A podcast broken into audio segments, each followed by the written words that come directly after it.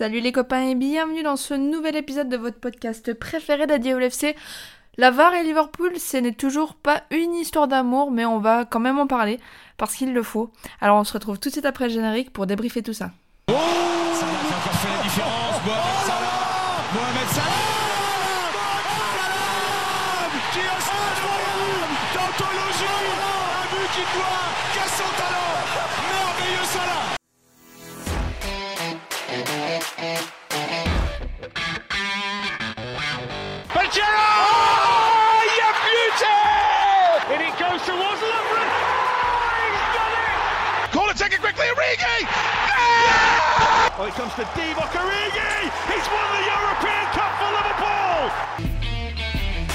Bonjour à toute la francophonie qui s'intéresse de près ou de loin au Liverpool Football Club et bienvenue dans ce nouvel épisode de Copain. Je crois que cet épisode va prendre une tournure de petite thérapie de groupe au vu du dernier résultat des Reds.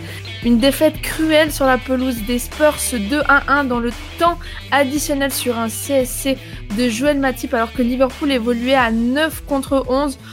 On va pouvoir euh, refaire un petit peu le monde sans vraiment le refaire parce que la, la défaite est là et au final on pourra pas non plus changer ce qui s'est passé mais je crois qu'on a besoin d'en parler, qu'on a besoin de, de se libérer un petit peu pour parler de cette défaite des Reds. Je suis entourée de trois copains.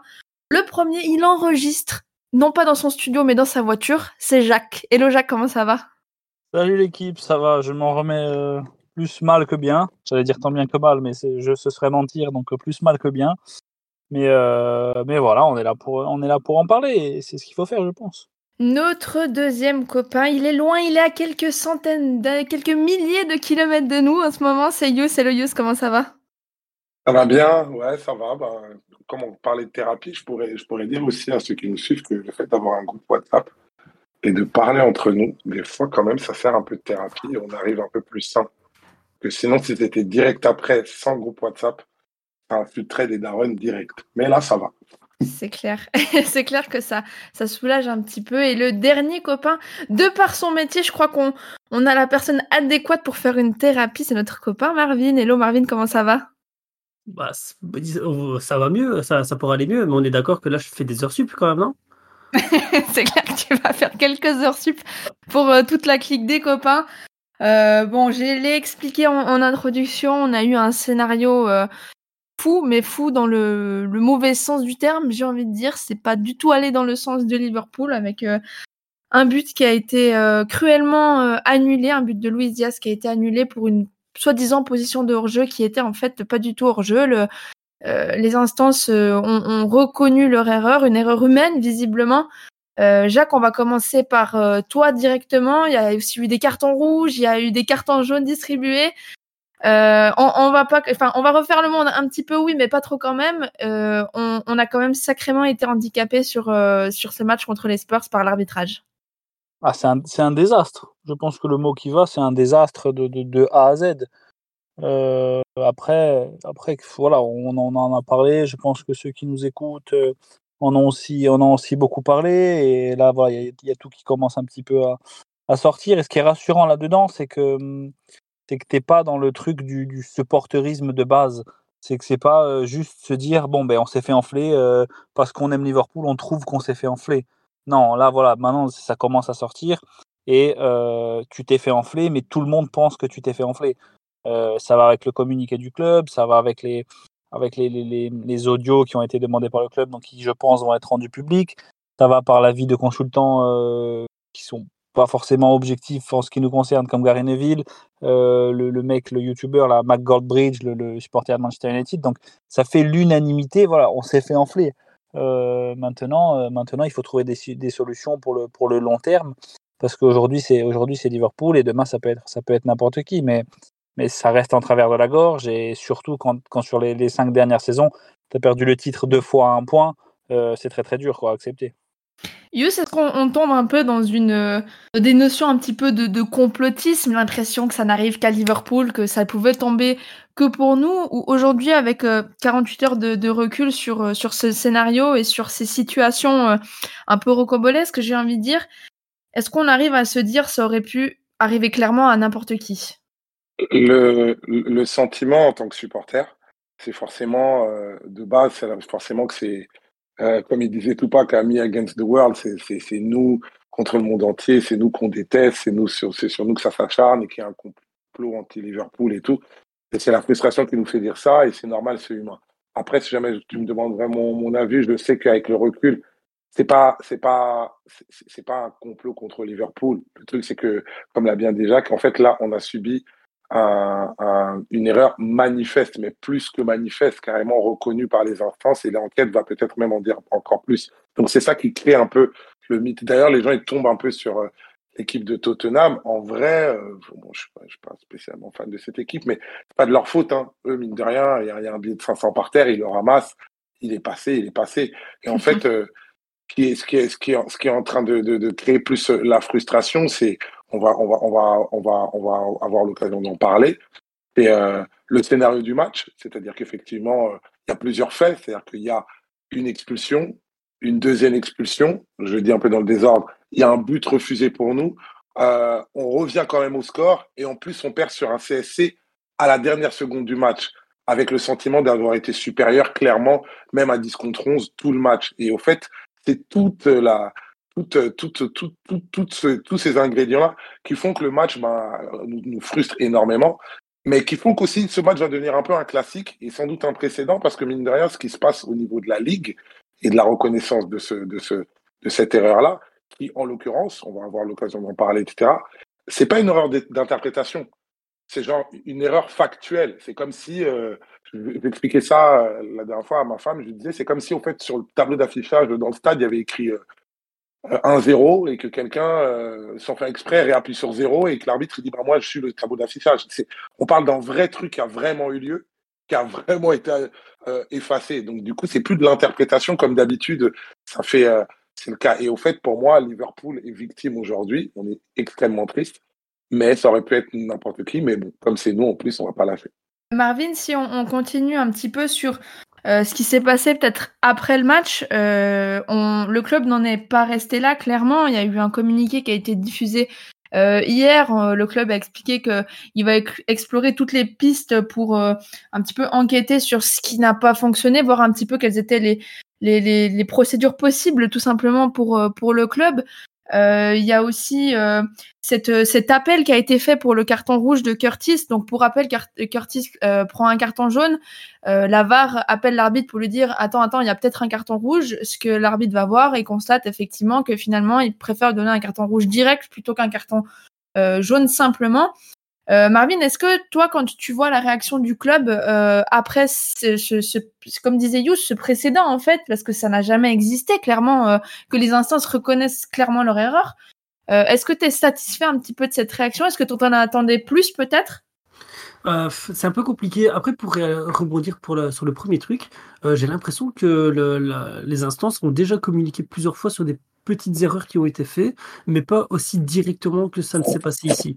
Hein, si je me trompe pas, il y avait eu aussi une situation euh, contre Brighton euh, il y a peut-être quelques mois de ça, euh, fin de saison passée, où je pense qu'il y a une décision qui est qui est des, enfin c'est vraiment l'appréciation de l'arbitre. Et au final après je pense qu'ils y étaient revenus en disant je pense que l'arbitre a fait une erreur là-dessus. Donc c'est pas la première fois que ça arrive et c'est pas que à Liverpool Maintenant, pour la réaction du club, je trouve ça intéressant, et je pense que c'est Jacques qui l'avait dit dans le groupe, c'est que euh, les erreurs par la VAR, à cause de la VAR et euh, confirmées par la VAR, il y en a eu quand même plusieurs, alors que c'est censé faciliter tout ça. Donc le fait que le club tape un peu du poing sur la table avec ce qui pourrait être vu comme une menace, mais pas trop un peu gentillette, qui en dit pas trop, mais qui laisse quand même. Euh... Enfin, c'était c'était bizarre. J'étais mitigé en le lisant. Je trouve que c'est intéressant parce que on dit que tous les clubs se sentent lésés par l'arbitrage à chaque fois qu'on en parle, mais sauf que là, comme vous disiez aussi, disait aussi, c'est factuel. Il y a eu de nombreux matchs où la VAR et l'arbitrage ont été scandaleux.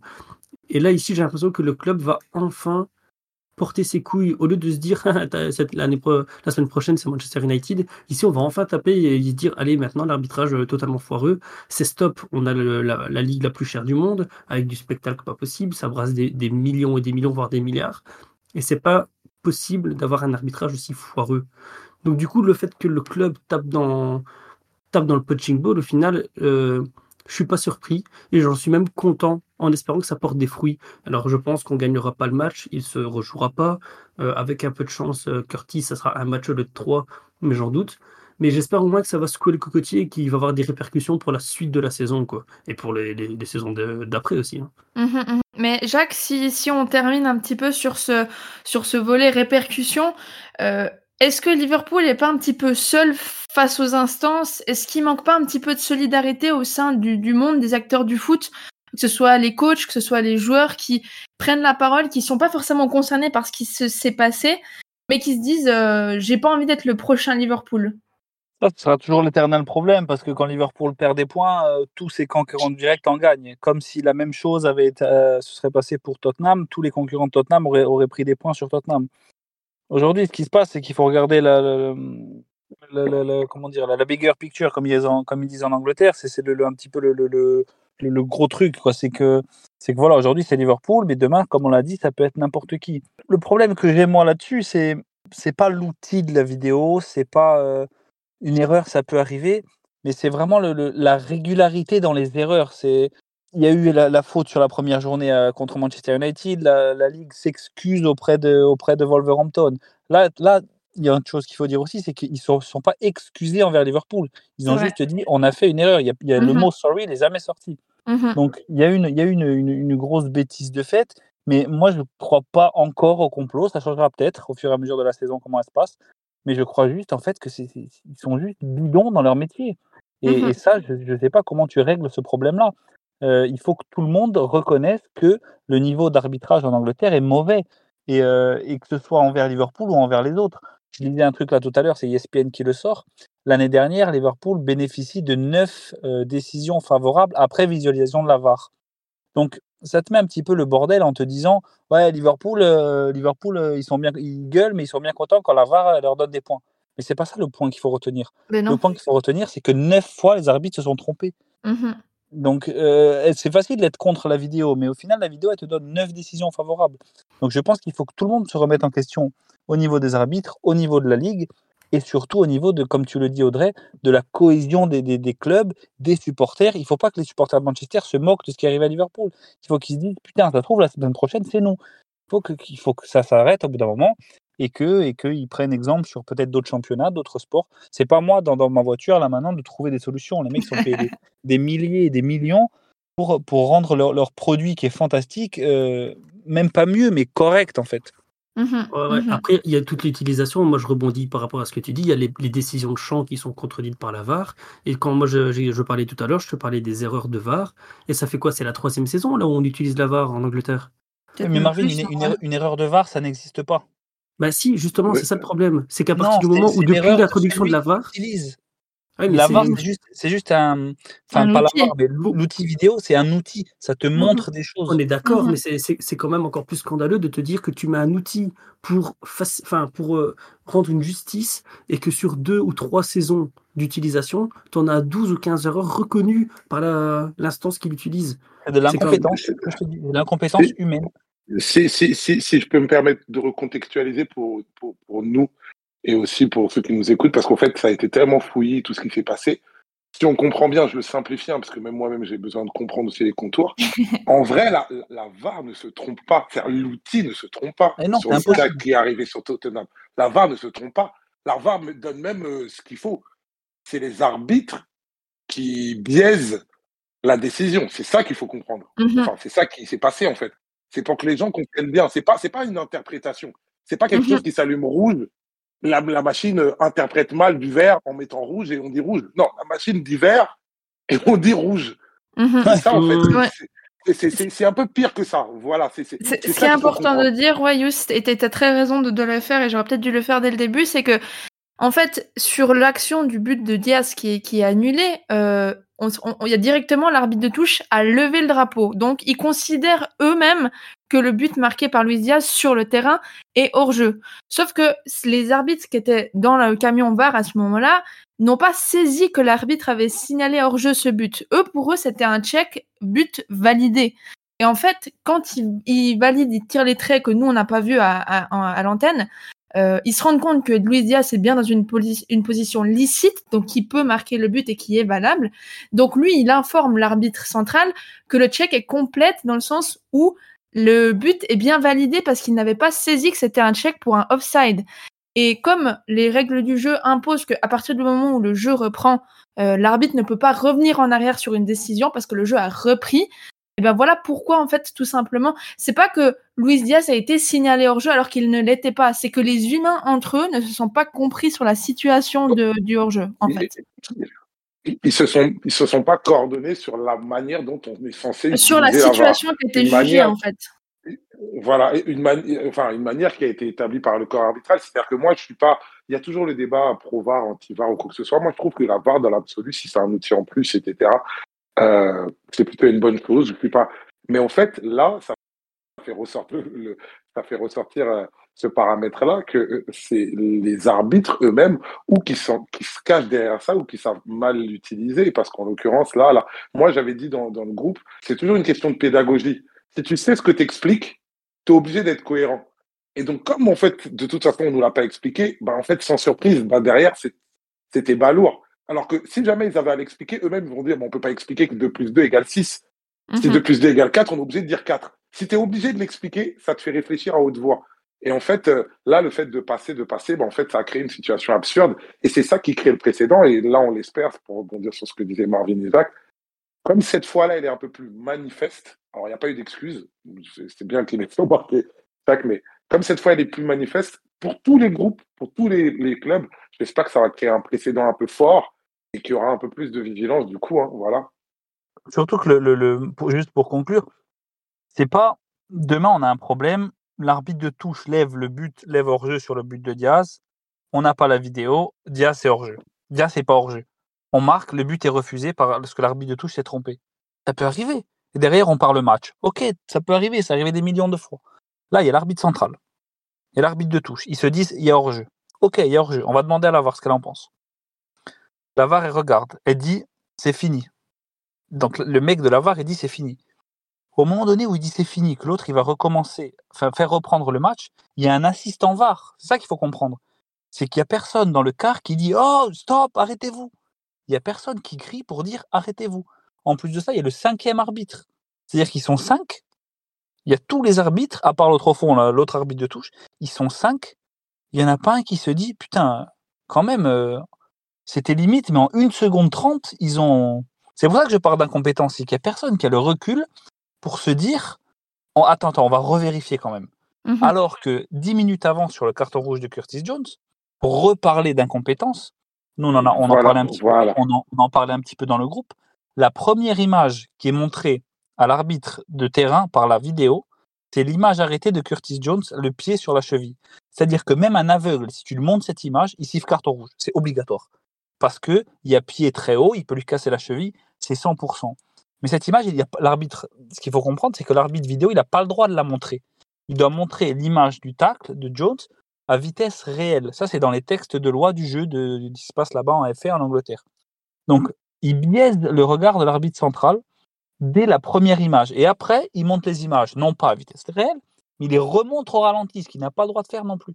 Donc, c'est pour ça que moi, je parle d'incompétence. Jones, il y en a qui diront carton rouge euh, valide, euh, trois matchs, acte dangereux. Ok. Il y en a d'autres qui diront oui, mais le pied rebondit sur le ballon, euh, c'est pas volontaire, et puis il va pas si fort que ça c'est les débats du foot. C'est pour ça que le foot existe et le sport en général. C'est pour quand il y a une décision litigieuse, on en parle pendant une semaine. C'est l'essence même du sport. Mais là, là tu es, dans un cas de, justice, entre guillemets, de, de de forme, de vice de procédure. je pense que moi, c'est pour ça que le, club fait appel, pour essayer de s'en sortir tant bien que mal et d'arracher une annulation du carton rouge sur vice de forme. Parce que le rouge est pas scandaleux. Pour moi, il, il peut ne pas le mettre, même si je trouve, euh, je trouve logique d'un côté qu'il le mette aussi. Mais il y a des faits qui font que pour moi, s'il le met pas, c'est pas scandaleux non plus. Enfin bref, c'est pas le débat, mais c'est pour revenir à, mon, à mon mot principal. Ce à l'incompétence. Et l'incompétence. C'est tu, es en première ligue, t'es pas en district, tu peux pas te tromper comme ça, c'est impossible. Mmh euh, les gars, peut-être qu'on on peut quand même reparler un petit peu du match dans son, dans son ensemble, parce que bon, Liverpool a, a quand même joué euh, une mi-temps et demi à, à 10 contre 11 avant l'expulsion de, Jota pour deux cartons jaunes, dont le premier, on pourra aussi revenir sur l'incompétence, sur le fait qu'il n'y a pas carton jaune, etc. Mais bon, vous aurez compris un petit peu le thème de la soirée. Euh, donc Liverpool finit à, à, 9 contre 11. Malgré tout, euh, Yous, on a quand même eu une équipe qui a fait preuve d'un caractère qui, moi, je trouve, jusqu'ici dans la saison, euh, avait été très rare. Ah ouais, euh, on a senti euh, un sentiment. Alors c'est paradoxal, c'est-à-dire que bah, on est là aussi pour en parler dans ce podcast, etc. Paradoxalement, on a senti un, un espèce de sentiment d'assurance, de supériorité, de maîtrise, même de sang-froid de notre équipe qu'on n'avait pas encore vu parce que on, on l'a assez répété ici que c'est une équipe en, formation. On rappelle, hein, le cœur du jeu a, a bougé cet, cet été et donc du coup, euh, on est en reconstruction, notamment dans le cœur du jeu. Et, euh, et au fait que ça soit à 11 contre 11, globalement, on était au-dessus. On a dégagé le sentiment à 10 contre 11 d'être au-dessus. Le but de Diaz arrive à 10 contre 11 et mm-hmm. il est très beau euh, euh, sur une construction, euh, voilà. Et même à 9 contre 11, où là, effectivement, euh, moi, j'ai trouvé, enfin, on peut, voilà, je ne vais pas revenir sur les, sur les, sur les, sur les cartons eux-mêmes, mais après, ça ressemblait malheureusement, alors que la première ligue, on ne mérite pas ça, ça ressemblait un peu à de la parodie de football. J'avais presque envie de dire, on mettait la à 8 pendant qu'on y est, et puis on dirait un défi, on dirait, on dirait un truc d'entraînement et tout ça. Là. Mais même là, parce qu'on ne pouvait pas jouer avec un appui en, en, en devant, du coup, on, on subissait, mais c'était là, en l'occurrence, c'était la force des choses. Même là, on sentait beaucoup plus de maîtrise et de sérénité de notre part. Euh, pour preuve, on sentait le, stade de Tottenham euh, dans, la stupeur, même dans une espèce de latence, dans une espèce de peur. Ils avaient plus peur que nous, on puisse leur bondir dessus, que eux de nous achever. Et c'est même pas, c'est peut-être aussi l'histoire et la légende de ce match. C'est peut-être même pas un hasard si c'est finalement nous-mêmes qui mettons un, CSC euh, à, la fin, parce que franchement, j'ai trouvé les joueurs valeureux. Euh, on, a, on a démontré qu'on était l'une des fortes places fortes de la première ligue. Et je pense que mes, collègues vont développer ça. Moi, je pense, et ça fait, c'est pas cliché de dire ça, que c'est un match fondateur et on le sent même par rapport à toutes les déclats qu'il y a eu par rapport à, à, à, à la suite du match. C'est un vrai match de résilience sur lequel on va apprendre beaucoup et qui va créer un sentiment d'unité qui va être incroyable. Moi, je le sens auprès des supporters, auprès, auprès du club et auprès des joueurs. En tout cas, voilà, quoi. je suis vraiment fier, fier et satisfait de ce que les joueurs ont démontré sur le terrain. Ouais, passe D, Marvin, euh, clairement, ça peut être une motivation pour le reste de la saison. On se nourrit de ce combat, de se dire, un peu comme News disait tout à l'heure, on est, on est un peu seul contre tous. Je, je sais pas, j'ai pas envie de dire on est seul contre tous, mais là on a vraiment prouvé quand même que euh, on était ensemble euh, l'équipe était ensemble, l'équipe était capable de se battre. C'est pas la première fois qu'on finit à 10 euh, malheureusement cette saison. C'est pas la première fois qu'on fait un match super valeureux, qu'on renverse soit une situation ou soit qu'on tient un match contre une équipe euh, en forme du moment. Donc je pense qu'en fait ce match, même si les trois points sont perdus ou le point est perdu comme pourrait dire Klopp, il y, a tellement de positifs à en retirer au final tellement de une mentalité, une cohésion qui va en ressortir parce qu'ils ils sont floutés par les décisions arbitrales sur ce match-là. Et leur match, il est euh, irréprochable. Enfin, irréprochable, on se comprend quand même hein, dans la situation en tout cas. Euh, donc je pense vraiment que c'est un... Et, et c'est là aussi qu'on a la, la force d'avoir un, un club dans cette équipe parce qu'il va pouvoir en, en faire une, une leçon d'expérience. Et, et, moi, ça m'étonnerait pas que ça soit le, peut-être la petite étincelle qui va, qui va enflammer l'équipe, qui va peut-être moins jouer avec un certain moment le pied sur le frein et commencer le match peut-être directement, ce genre de choses.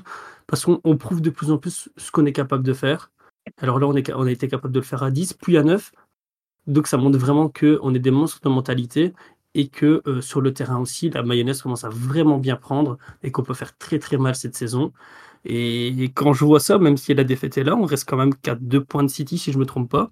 On est là, les gars, on est là, on lâche pas. Et, et, si on continue comme ça, on va être là très très longtemps.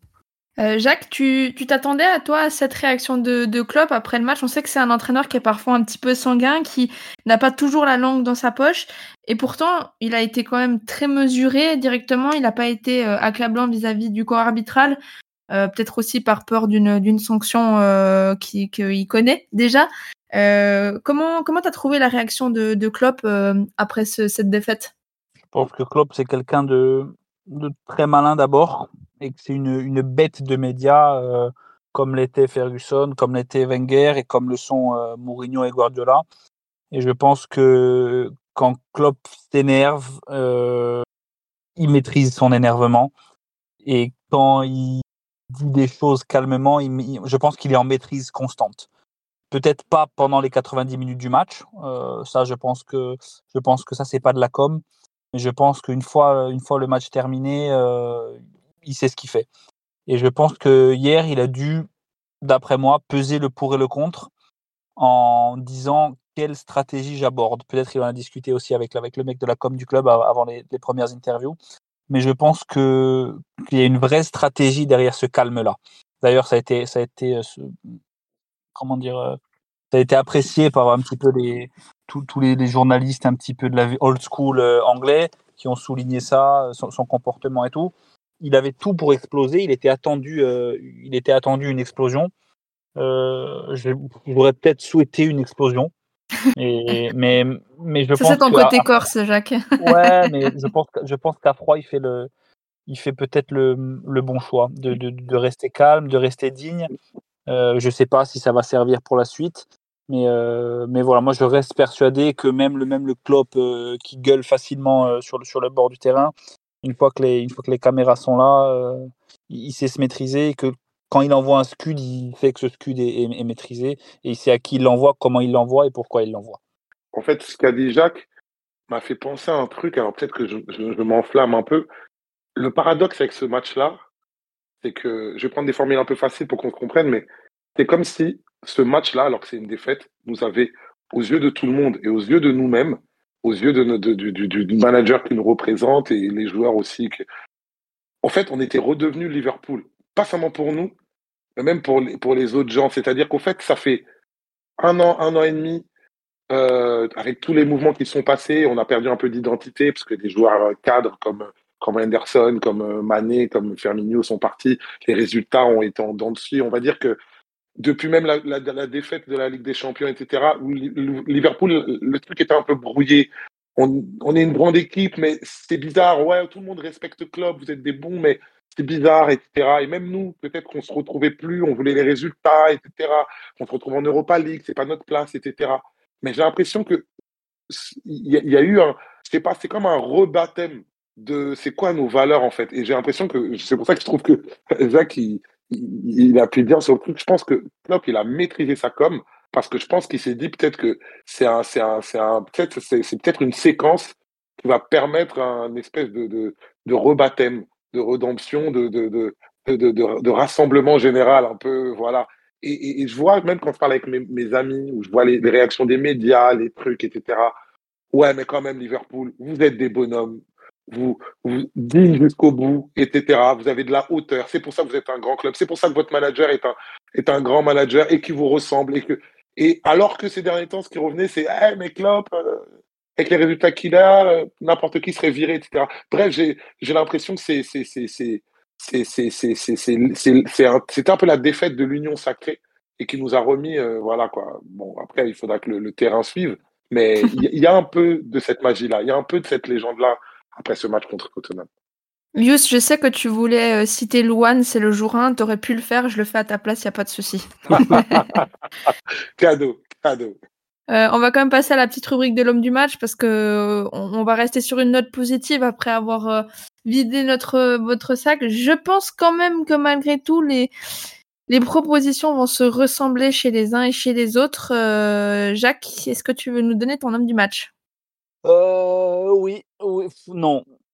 Non, vraiment, je vais pas le donner, mais je vais vraiment. Euh, Ça fait un de plus pour Je vais mettre, euh, je vais mettre le blason comme homme du match parce que parce qu'il y en a pas un qui, a, ils ont tous été à la hauteur quoi. À part, euh, c'est dur, mais bon, à part Jota, mais bon, même les fautes, elles sont ultra légères. Enfin bref, dans, dans l'idée, il doit pas faire ce qu'il fait, ça c'est sûr à 100%. Il doit pas prendre le risque d'être sanctionné. Mais bon, passons. Mais je vais vraiment mettre tout le monde sur le, sur, sur le, même, euh, sur le même truc. C'est pour ça que je ne veux pas donner d'homme du match aujourd'hui. Tout le monde a été décisif, que ce soit Alisson magnifique dans les cages. Salah, à chaque fois qu'il a récupéré le ballon, il a fait gagner euh, au moins une minute à l'équipe et 30 mètres. Euh, et puis tous ont été, tous ont été géniaux. Euh, et puis voilà, donc je vais vraiment mettre le, le, le groupe et l'état d'esprit quand même du match sur ce match-là. Même Yous ne nous l'avait jamais fait celle-là. Franchement, je te respecte de fou, Jacques. Ah, non, non, non. Je suis jaloux. Je suis jaloux. Yous, vas-y, du coup, puisque t'es jaloux, t'as la parole. Moi, je vais dire le banc. Tout le banc, tout le groupe. Euh, non, je vais, je, vais, je vais juste pour la dédicace quand même.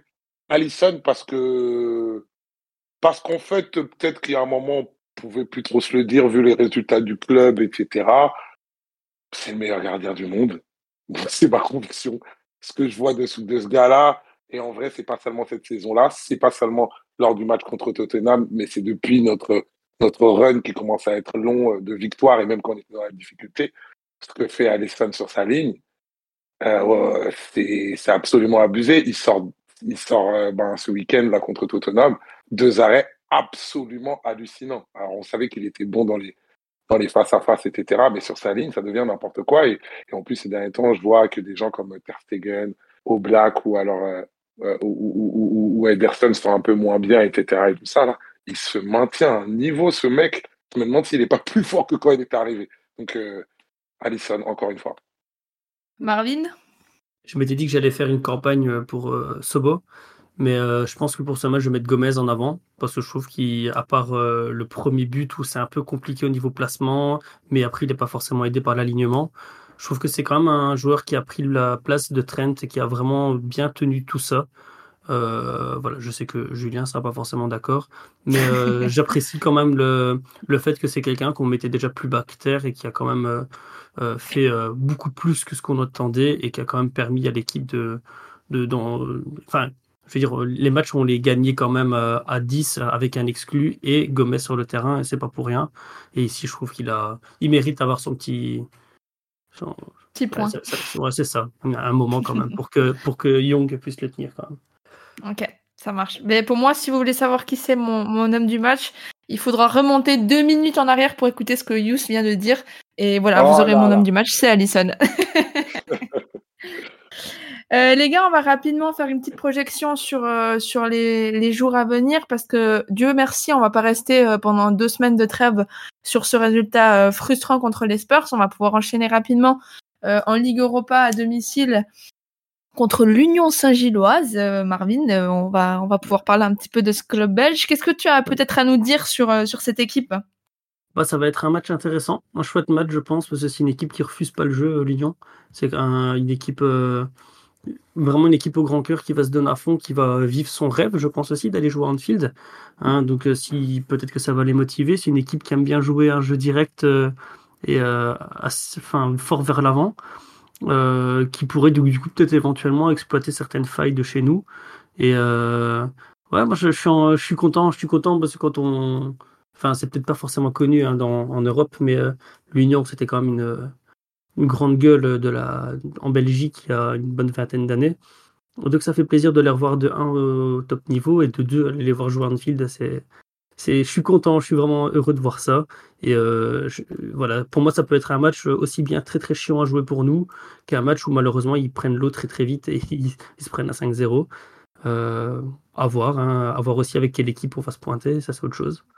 Sachant que bon, Liverpool avait, remporté donc le, premier match d'Europa League 3-1 contre l'ASC. Euh, L'Union Saint-Gilloise avait fait un partout con- euh, contre Toulouse. Euh, là, donc à 21h jeudi soir à Anfield, donc euh, comme on l'a dit, effectivement, on peut s'attendre peut-être à une équipe euh, un petit peu remaniée, sachant que euh, le week-end, Liverpool euh, affrontera Brighton. Donc Brighton qui est quand même euh, qui est quand même là, j'ai envie de dire, malgré la déconvenue de ce week-end face euh, à Aston Villa. Euh, c'est quand même une équipe qui, qui est joueuse, qui propose euh, quelque chose. Euh, Jacques, c'est un bon adversaire peut-être pour se relancer en, en championnat après, après les Spurs? J'aurais aimé Manchester United à la maison, là, tu vois, ce week-end, pour. euh, Casser des gueules un peu. même, pas, même pas pour leur en mettre 7, mais pour. Ou Everton, tu vois. Everton, ça arrive dans trois semaines. Mais, mais vraiment pour dire, voilà, euh, là, il y, a y a un méchant en face. Il faut les, il faut les crever, il y a un méchant en face. Mais euh, non, ça peut être, ça peut être un, super adversaire, très dangereux, mais on connaît maintenant. Il n'y a plus le- l'effet de surprise, je pense, de l'an dernier. Et on connaît leurs forces, on connaît leurs faiblesses. Et j'ai l'impression que cette saison, euh, leurs faiblesses vont accentuer nos forces et peut-être vice-versa. On se projette euh, énormément, on va très vite de l'avant. Et j'ai l'impression que le match qu'ils perdent contre West Ham, le, triplé de Watkins, ils ont beaucoup de mal, je pense, cette saison dans les transitions défensives. Et, euh, et on a retrouvé ce qui faisait notre force au début du trio Salah, Firmino, Mané. C'est nous euh, vite se projeter avec Diaz, avec Salah et, là du coup Darwin qui sera titulaire avec la, suspension de, Jota et la blessure de Gakpo. Donc euh, donc c'est un match que j'ai hâte de voir, mais mais je signe pour un 1-0 dégueulasse et que et que tout le monde tout le monde respire, retourne en sélection, sorte un petit peu de, cette morose qu'a été le, match contre Tottenham. Et, euh, voilà, il faut, il faut faire le taf contre, contre l'Union Saint-Gilloise pour vite se, qualifier. Et il faut, euh, il faut trois points, euh, trois points. Et pour l'instant, je leur demanderai rien d'autre, au moins sur ce match-là. Sur le, sur le, sur le match de, le match de Brighton, c'est trois points et le reste, euh, on verra après la trêve. Yus, est-ce que euh, De Zerbi nous, nous cache un petit, euh, une petite euh, masterclass ou euh, tu vois quand même les Reds pouvoir s'imposer chez eux à, Brighton? Bah, J'espère pas parce que c'est un, manager que beaucoup de gens apprécient et je trouve à juste titre, Brighton fait des, des, des, des, des- matchs assez aboutis dans le jeu et les résultats sont là et tout ça. Alors on est heureux qu'il y ait des belles histoires comme ça. Après, ils sont tellement passés à côté la semaine dernière. En plus, j'étais devant le match euh, enfin, contre, Aston Villa que je pense pas que ça va que ça va arriver deux fois. Maintenant, nous, je trouve que nous, euh, c'est la, la défaite à Tottenham. Je pense que elle, elle, illustre pas des lacunes dans le jeu. Au contraire, je nous trouve déterminés. Je nous trouve plus prêts que Brighton.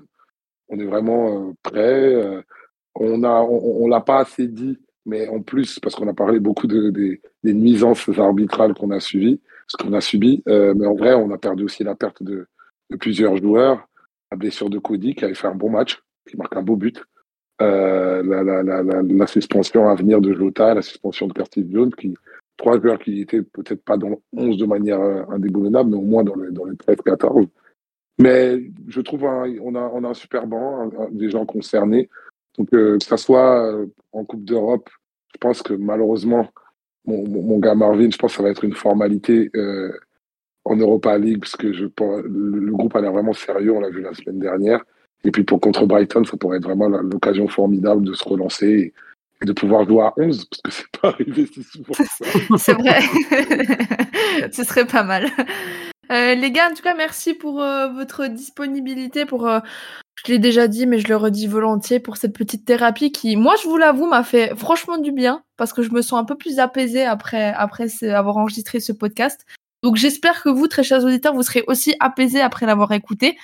Euh, de toute façon, on, se donne rendez-vous en espérant un petit peu moins de de scénarios. euh, Ouais, pas trop, pas trop en notre faveur euh, comme ça tous les week-ends. Si on peut retrouver des matchs un peu plus sereins, on les prend. On vous donne d'ores et déjà rendez-vous euh, mardi euh, pour euh, pour le prochain euh, numéro, mardi prochain. Et euh, Jacques, Marvin, Yous, merci à vous de vous être libérés. Et quant à nous, très chers auditeurs, on se retrouve la semaine prochaine. Allez, portez-vous bien et surtout, n'oubliez pas, vous ne marcherez jamais seul. Up the. Reds Et vive la mariée